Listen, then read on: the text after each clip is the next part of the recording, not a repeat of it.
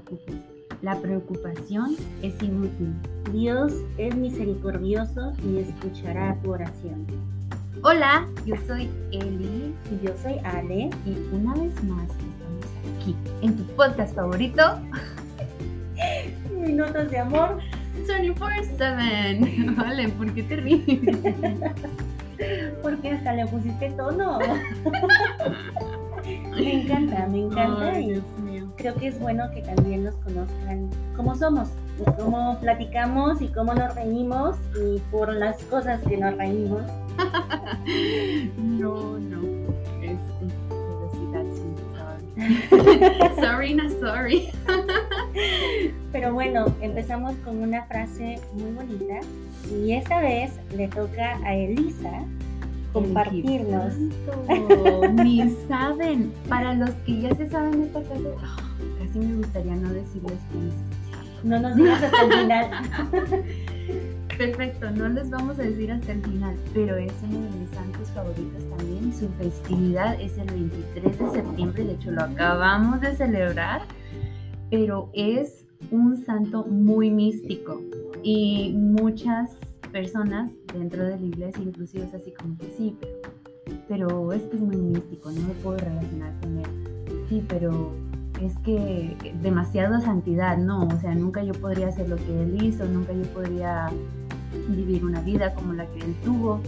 Él efectivamente recibió su llamado a la vocación de ser sacerdote desde la edad de 5 años, a los solamente 5 años cuando se tuvo una aparición del Sagrado Corazón de Jesús y le dejó saber de que pues él era iba a ser consagrado para sí y, y él así como con una docilidad así, yo te voy a servir a ti y tenía una gran, yo creo que esta es la razón por la que más me identifico con él, no porque yo tenga su santidad, o sea, cero que ver, soy la peca- peor pecadora que existe, pero el hecho de que tengamos, bueno, son dos cosas que tengo en común con él y que por eso yo creo lo veo pues, como un amigo, como todos los santos que les hemos venido platicando.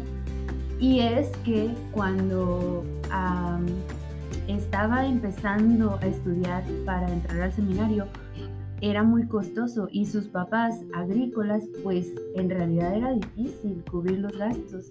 Entonces su padre tuvo que emigrar a los Estados Unidos y a Hawái para poder tener solvencia económica. Y esto es lo primero con lo que yo me identifico y digo, wow, así como que santo. Oye, iba a decir su nombre. No lo voy a decir todavía. No, no, no, todavía no. O sea, intercede por mí. Yo viví esto. Yo recuerdo que mi papá se tenía que venir a los Estados Unidos para proveernos a solvencia económica en México. Y, y era bastante difícil porque no veíamos mi hermano y yo, y pues mi mamá también, a mi papá por seis meses. Regresaba por tres meses, se iba por seis meses y era bastante difícil no tenerlo en casa, no poder hacer la tarea con él, no poder salir a correr, salir a caminar, jugar.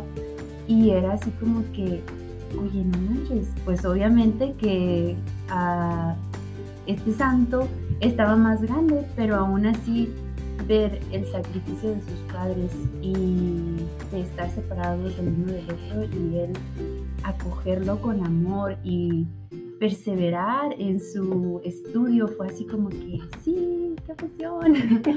Am, y otra de las razones es porque yo quiero mucho a mi ángel de la guarda y a pesar de que muchas personas piensan que es algo así como para niños chiquitos, pero cero que ver, la iglesia lo super recomienda de que debemos de estar constantemente pidiendo la intercesión de nuestros ángeles guardianes o ángeles custodios, algunas personas los ángeles custodios, ángeles guardianas.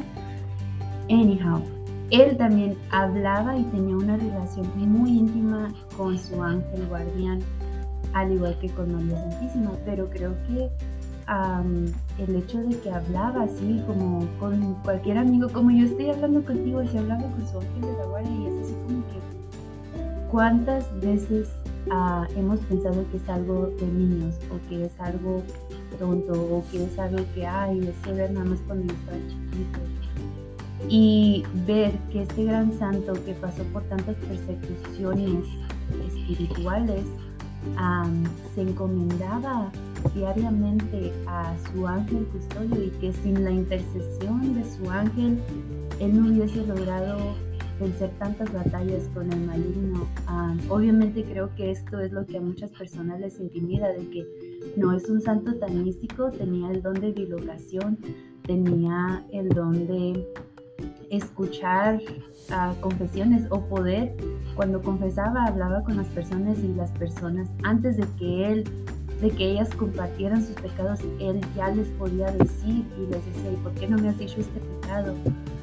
Él tenía el don de los estigmas de Cristo y él decía que él era feliz de estar, que si algo le podía pedir a Jesús era que le diera más sufrimiento porque eso le hacía feliz y eso quitaba sufrimiento de, del corazón de Jesús. Y es así como que, wow, o sea, ¿qué te pasó? Porque cómo pedir algo que humanamente a nosotros le huimos, que humanamente es así como que, ay, no, yo no quiero sufrir, ay, no, ni que me piquen con una aguja porque ya me duele. Pero en todo lo contrario, así como que no, pues el que más sufrimiento tenga, más feliz voy a ser, porque esto significa que estoy salvando almas o que Dios está salvando almas a través de mí. Y si Ale, no sé si quieras añadir algo. Yo sé que ya me ya hablé mucho, lo siento. Nada, es que te estaba escuchando y estaba fascinada de cómo me compartes sobre él. No sé si ya les quieres decir de quién estás hablando, porque ya quiero decir su nombre. Tú dilo, Ale, tú dilo. ¡San Pío! Exacto, Santo Padre Pío de Petrelchina.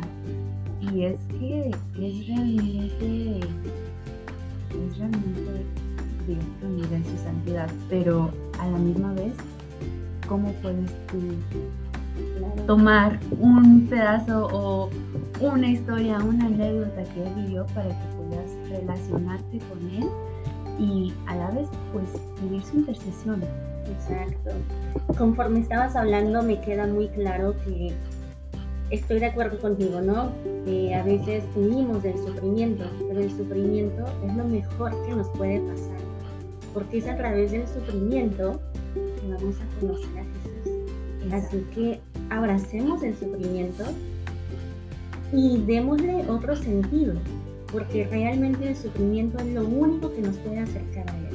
Es a través de este sufrimiento que vamos a poder conocerle un poco más. Y también me queda eh, algo muy claro, que todos somos llamados, todos tenemos vocación y a veces cometemos el error de decir, oremos por más vocaciones. No, oremos para que aceptemos nuestra vocación, porque vocación ya tenemos. Nos tenemos que abrazarla y aceptarla. Y esto puede llegar desde pequeños. O sea, ahí está. Es solo un proceso de discernimiento. Exacto. Y lo último, eh, tú decías, ¿no? ¿Cómo nos podemos eh, asemejar a Él o, ser similares a Él? Bueno, tal vez no, porque cada uno de nosotros es uno, es único, pero todos tenemos dones, todos tenemos carismas. Y para que los podamos descubrir, tenemos que permitir al Espíritu Santo que habite en nosotros. Así que el día de hoy los motivamos a que vayamos a un espacio, a nuestro espacio de oración, ya sea la iglesia, nuestro cuarto, en la casa, y vamos a invocar al Espíritu Santo, porque Jesús nos lo ha enviado, nos lo ha dado, y es para que nosotros podamos escucharle. Y el Espíritu Santo nos va a guiar, nos va a impulsar, nos va a dar los dones y carismas necesarios por mi bien y para el bien de los demás, porque son para el bien de los demás, para buscar el bien mayor.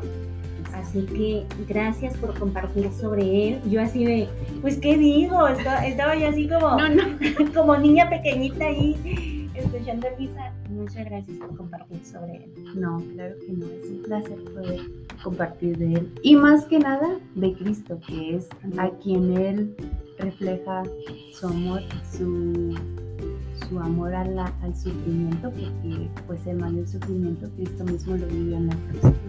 Y eso lo hizo por, por amor a nosotros, por amor a ti, por amor a mí. Esto fue Minutos de Amor 24/7.